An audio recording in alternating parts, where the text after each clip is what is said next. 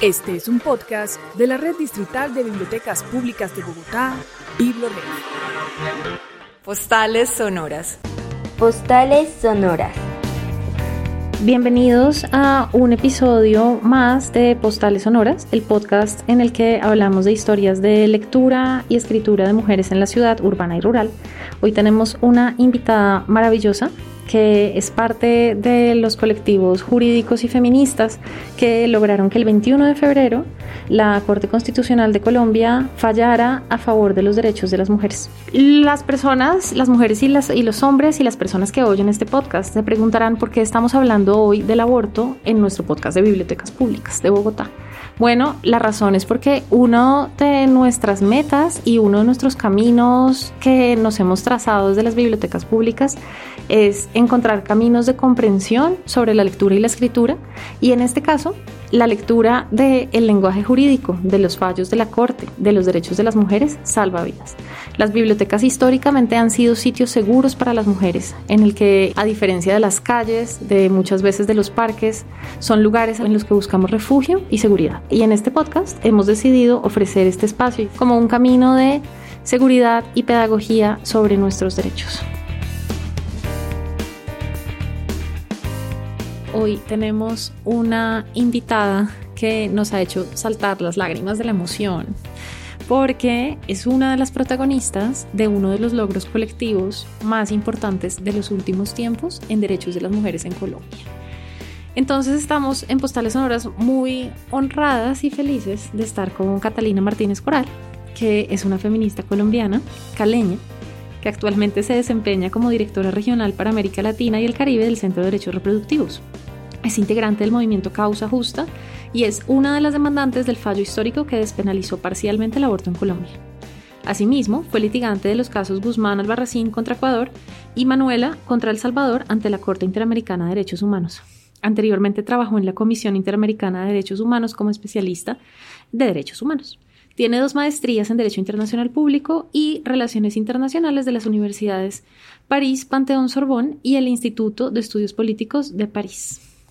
Catalina, muchas gracias por tu tiempo y por estar con nosotros hoy en Postales Sonoras. No, gracias Catalina a ti por invitarme. Para mí es muy emocionante poder conversar sobre esto que pasó en las últimas semanas en Colombia y gracias a ti por esa presentación tan sentida y, tan de corazón, porque yo creo que todas las mujeres nos sentimos un poco más libres hoy en este país.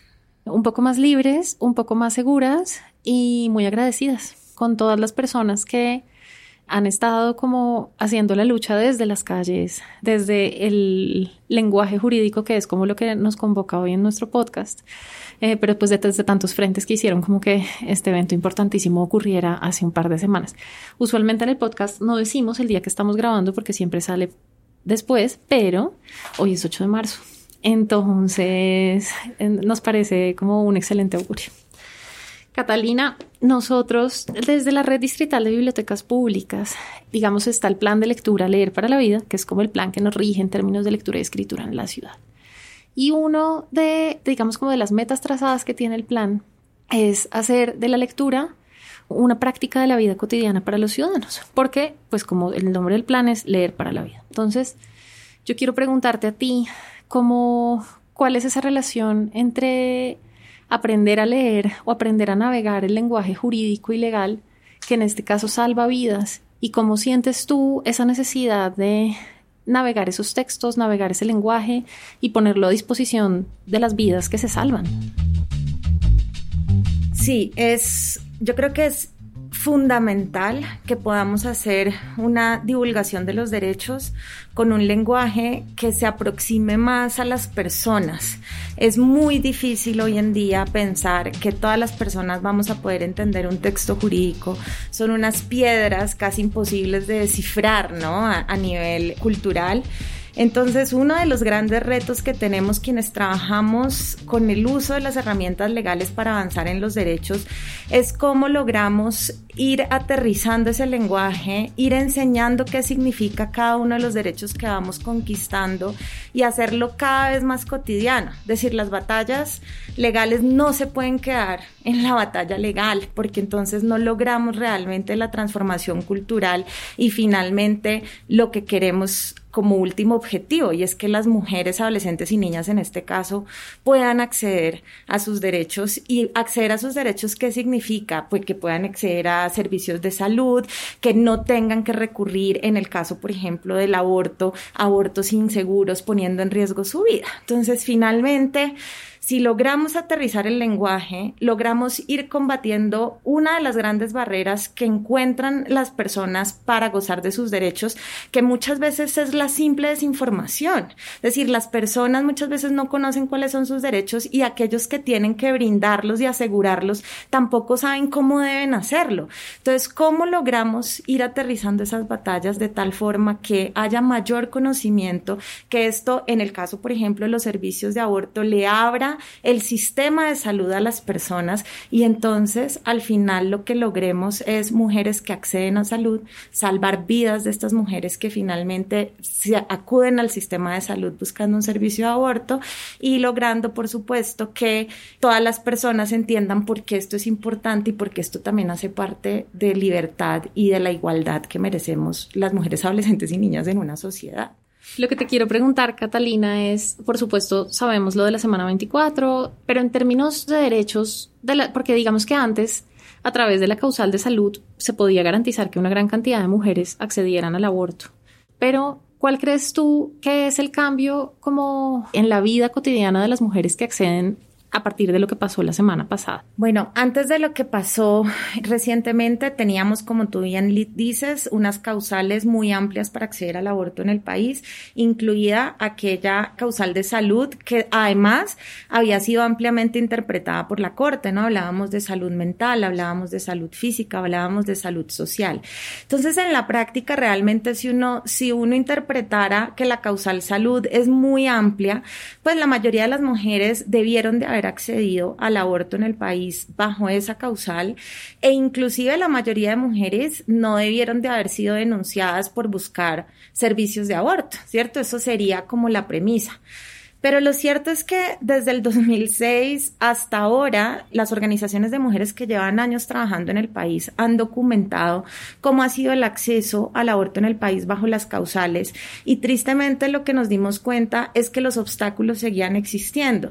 Y seguían existiendo por, unas, por un simple motivo, porque el hecho de que el aborto siga siendo un delito o siguiera siendo un delito en el Código Penal era muy difícil para las personas de la vida cotidiana interpretar entonces cuándo deja de ser un delito y se convierte en un derecho o cuándo se convierte en un servicio de salud, ¿cierto? Es muy confusa esa información para todas las personas. Entonces al final se encontraban muchos obstáculos de acceso, las denuncias empezaron a crecer durante los años. En el 2006 teníamos 100 denuncias al año en contra de mujeres y a partir de ese momento hasta ahora no bajaron de 400 denuncias anuales contra mujeres que buscaban servicios de aborto. Entonces esto nos mostró que las causales no estaban siendo suficientes y que necesitábamos darnos un debate público y legal que fuera más allá y que nos planteara la siguiente pregunta. ¿Es el derecho penal, o sea, es decir, el código penal, realmente la forma más idónea de proteger los derechos de las mujeres y de regular el acceso a un servicio de salud como el aborto? Y pues lo que nos respondimos públicamente es que no lo es, es decir, el derecho penal no disuade a las mujeres de buscar un aborto, o sea, quien quiera abortar lo va a buscar dentro del sistema de salud o fuera de él.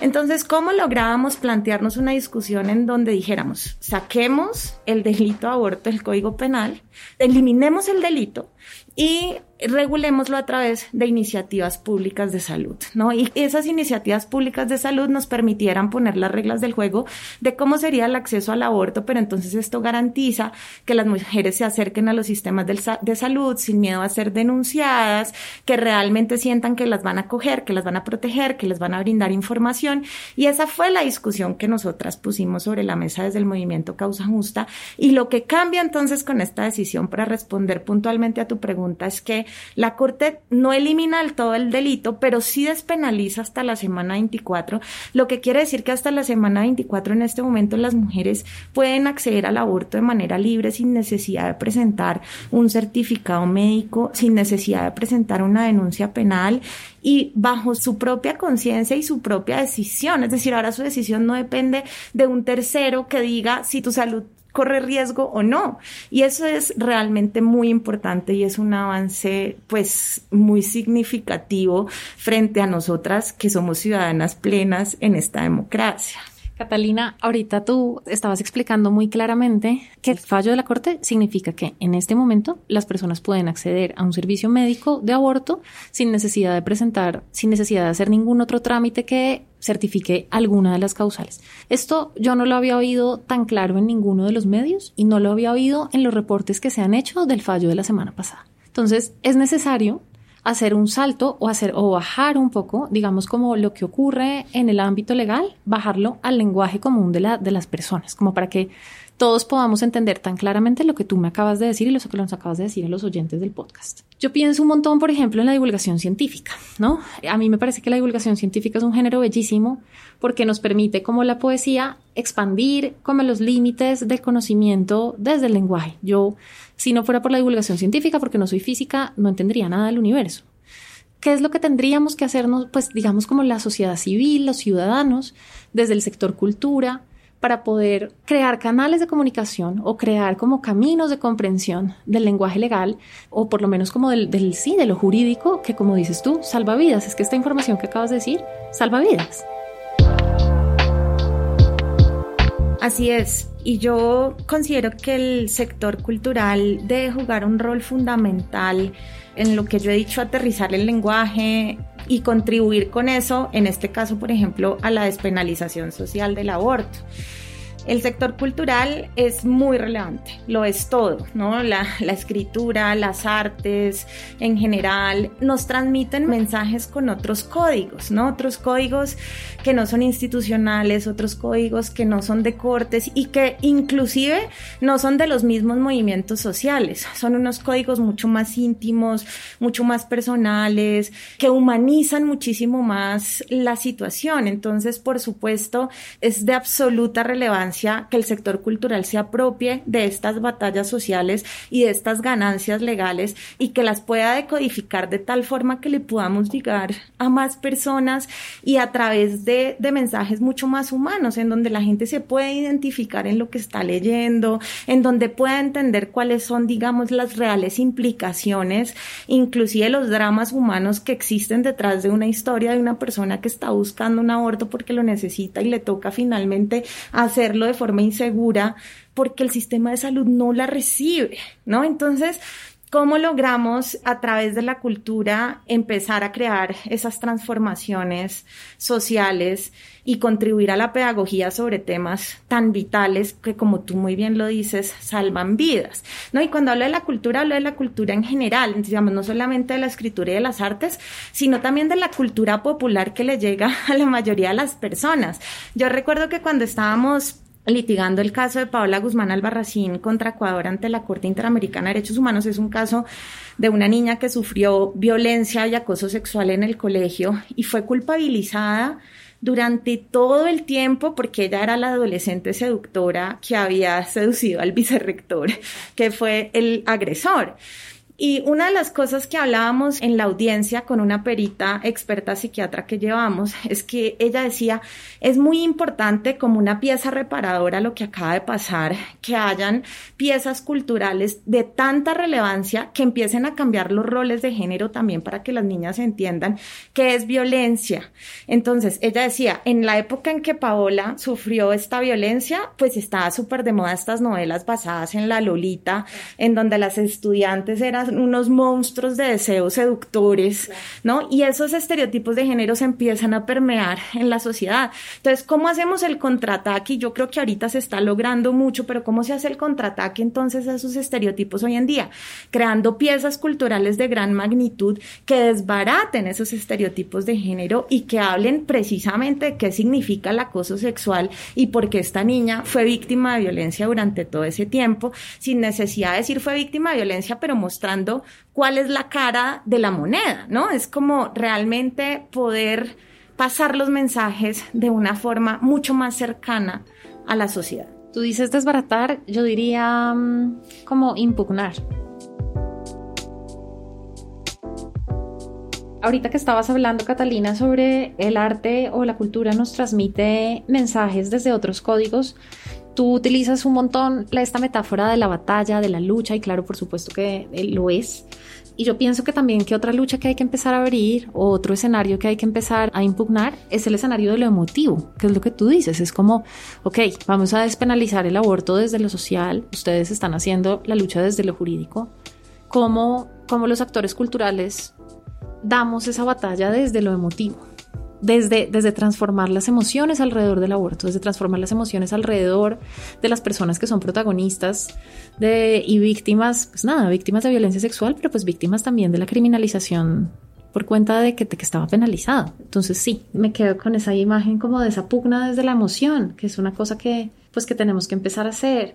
Luego, por otro lado, pensaba también en este libro de Cristina Rivera Garza, es una escritora mexicana, que narra en un libro que se llama El Invencible Verano de Liliana, se lo recomendamos, está en la red distrital de bibliotecas públicas, búsquenlo en el catálogo. Narra el feminicidio de su hermana de una manera como muy cruda, pero una de las cosas que a mí más me impresionó de lo que, de lo que ocurre en el libro es que ella dice que en, en los años 90, en los años en los que estaba, pues en los que, en los que su hermana fue asesinada, las mujeres no teníamos las palabras ni las herramientas para nombrar feminicidio. O sea, en los años 90 no sabíamos lo que era un feminicidio porque pensábamos teníamos instaurada esta categoría del crimen de pasión o del amor romántico que a veces se manifiesta en violencia. En los años 90 podríamos pensar eso.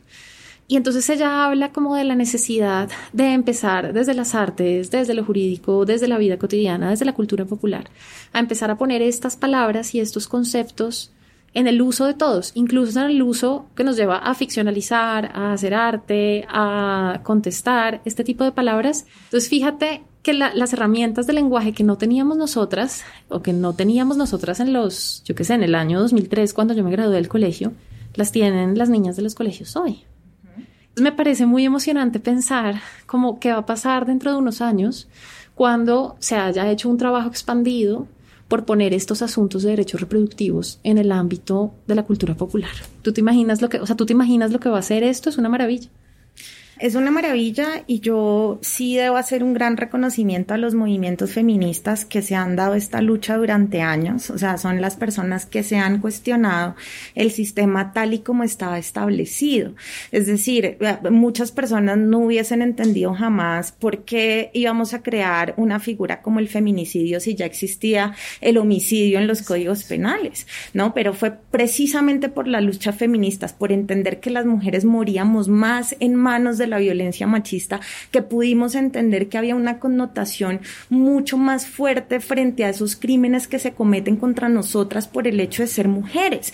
Y si traspasamos eso al debate que se ha venido teniendo sobre el aborto, el aborto siempre ha sido un delito en los códigos penales y somos nosotras quienes a través de los años hemos dado la lucha feminista también para explicar por qué el aborto es un derecho, por qué el aborto es un servicio de salud y por qué las mujeres tienen que tener agencia sobre sus cuerpos y sobre sus vidas. Esto es un discurso que años atrás nadie se lo hubiera imaginado ni se lo hubiera pensado si no hubiera sido por las mismas luchas feministas. Entonces yo sí creo que vale mucho la pena, además hoy 8 de marzo, reconocer esas luchas de tantos años de las personas que nos han antecedido, de quienes las estamos dando hoy en día y por supuesto pensar con óptima esperanza precisamente en lo que viene a futuro, ¿no? O sea, estas generaciones que están creciendo además con estos códigos descifrados que se están descifrando poco a poco, pues yo veo realmente con mucha esperanza el futuro para la igualdad de género y para la justicia social también de la mano.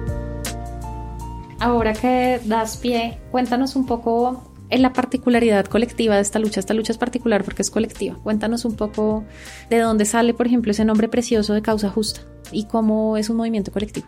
Eso es de las cosas más lindas, yo creo que nos deja la experiencia de causa justa, fue ese trabajo colectivo y ese podernos articular entre diferentes organizaciones, entre diferentes voces, que inclusive históricamente no era que fuéramos siempre las que más trabajábamos juntas, ¿no? O sea, realmente nos unimos por un objetivo en común. Esta es una iniciativa que surge por la Mesa por la Vida y la Salud de las Mujeres, que es la organización de derechos sexuales y reproductivos más importante del país. La pionera de esto es Ana Cristina González, fue la primera que habló de causa justa como causa justa y que nos invitó a todas a pensarnos en esta causa justa. Y de hecho, cuando ella nos empieza a citar a diferentes de, de, nosotras, pues a las mujeres que estábamos trabajando por derechos reproductivos en el país, para pensarnos en la eliminación del delito de aborto, muchas, y yo me incluyo ahí, le dijimos, pero sí estaremos listas para hablar de la eliminación del delito de aborto, ¿no? Como si, si será el momento para hablar de esto. Y ella nos dijo algo muy importante en ese momento que fue, nosotras tenemos que reclamar nuestro momento. Y la lucha es justa precisamente porque nosotras sabemos que lo que las mujeres necesitan es ser acogidas en el sistema de salud y que sus derechos sean reivindicados. Entonces, esto no es ninguna locura, nosotras no estamos proponiendo algo muy radical, nosotras solamente estamos exigiendo nuestros derechos.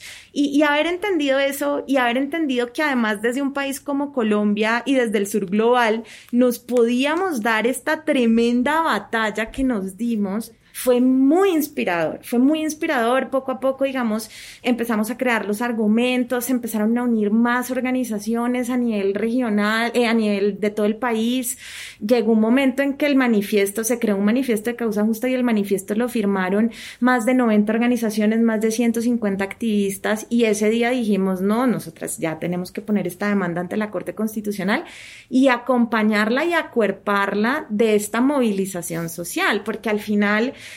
el gol último de la causa justa nunca fue solo la demanda. La demanda era una herramienta que nos iba a permitir avanzar en derechos, pero esa demanda sola, sin el acompañamiento social y sin la discusión sobre la despenalización social del aborto y sin poner los términos de la conversación en la opinión pública, pues no hubiera sido lo que es porque al final lo más importante fue el diálogo que logramos establecer en el país alrededor del aborto.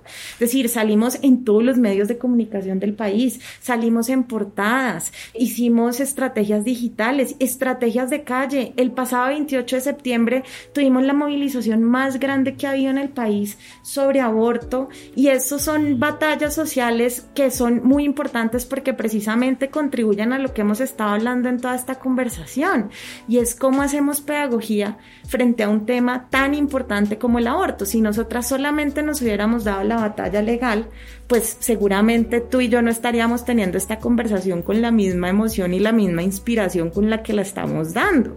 Es el producto del trabajo colectivo lo que nos permite en este momento estar sentadas y estar inspiradas por lo que se logró. he ido tomando notas de lo que nos estás diciendo, Catalina, y me parece que justamente, por supuesto, hay una, hay una pregunta por lo pedagógico, hay una pregunta por qué vamos a hacer de ahora en adelante con esto, y yo te quisiera proponer como, claro, lo pedagógico está fantástico, lo tenemos en la mira, pero yo te diría también que hay que empezar a pensar como en la poesía alrededor de los derechos, y la poesía alrededor como de estas luchas que se dan en lo social, en lo jurídico, ¿sabes? Ahorita tú, por ejemplo, estabas hablando como de que los textos legales son piedras imposibles de descifrar. Qué imagen tan bella esa que usas como de, usualmente las piedras son como cosas inertes que no, pero esta piedra imposible de descifrar yo la leo como una piedra que estuviera como cubierta de vida, ¿sabes? Como que estuviera como llena de musgo y líquenes por encima, porque es una piedra como vital. Entonces, no sé, eh, me parece precioso como las imágenes que usas, hablas de la óptima esperanza Hablas de, hablas de que, es que fue necesario cuerpar este fallo con la movilización social. Me parece precioso. Quisiera pensar que de pronto en las batallas jurídicas y en los textos legales hay algún germen para la poesía y que tal vez de pronto en ese germen para la poesía haya algo como de esta pugna por lo emotivo que va a hacer que nos podamos conectar como con nuestros derechos desde otro lado, desde, desde lo artístico y la emoción. Muchas gracias Catalina por esta brevísima conversación y también te queremos dar las gracias a todas las mujeres que estuvieron detrás de este fallo de la Corte en general, de todo el trabajo que han hecho porque pues nada, estamos muy agradecidas todas las mujeres colombianas y no solamente las colombianas, porque también como dices tú, pues es muy inspirador que esto se haya hecho desde el sur global. Que Colombia sea el país que tiene el plazo más amplio en este momento en la región. Uno de los pocos en el mundo. Es muy inspirador. Es muy inspirador. Muchas gracias por acompañarnos en esta edición muy emotiva de Postales Sonoras. Catalina, muchas gracias por tu tiempo y por la conversación. No, Catalina, muchas gracias a ti y además muchas gracias por ponerle a esta conversación este tinte cultural y poético que me parece que es vital. Además, estoy completamente de acuerdo contigo que la cultura también se tiene que apropiar de esto y desinstitucionalizarlo, quitarle los sombreros, quitarle la corte, quitarle el feminismo, quitarle el movimiento, quitarle lo social y volverlo algo humano y cotidiano e íntimo, porque es solo así que realmente las personas van a entender por qué es importante. Soy Catalina Navas, soy escritora y estoy también a cargo de la programación cultural en BiblioRed. Muchas gracias.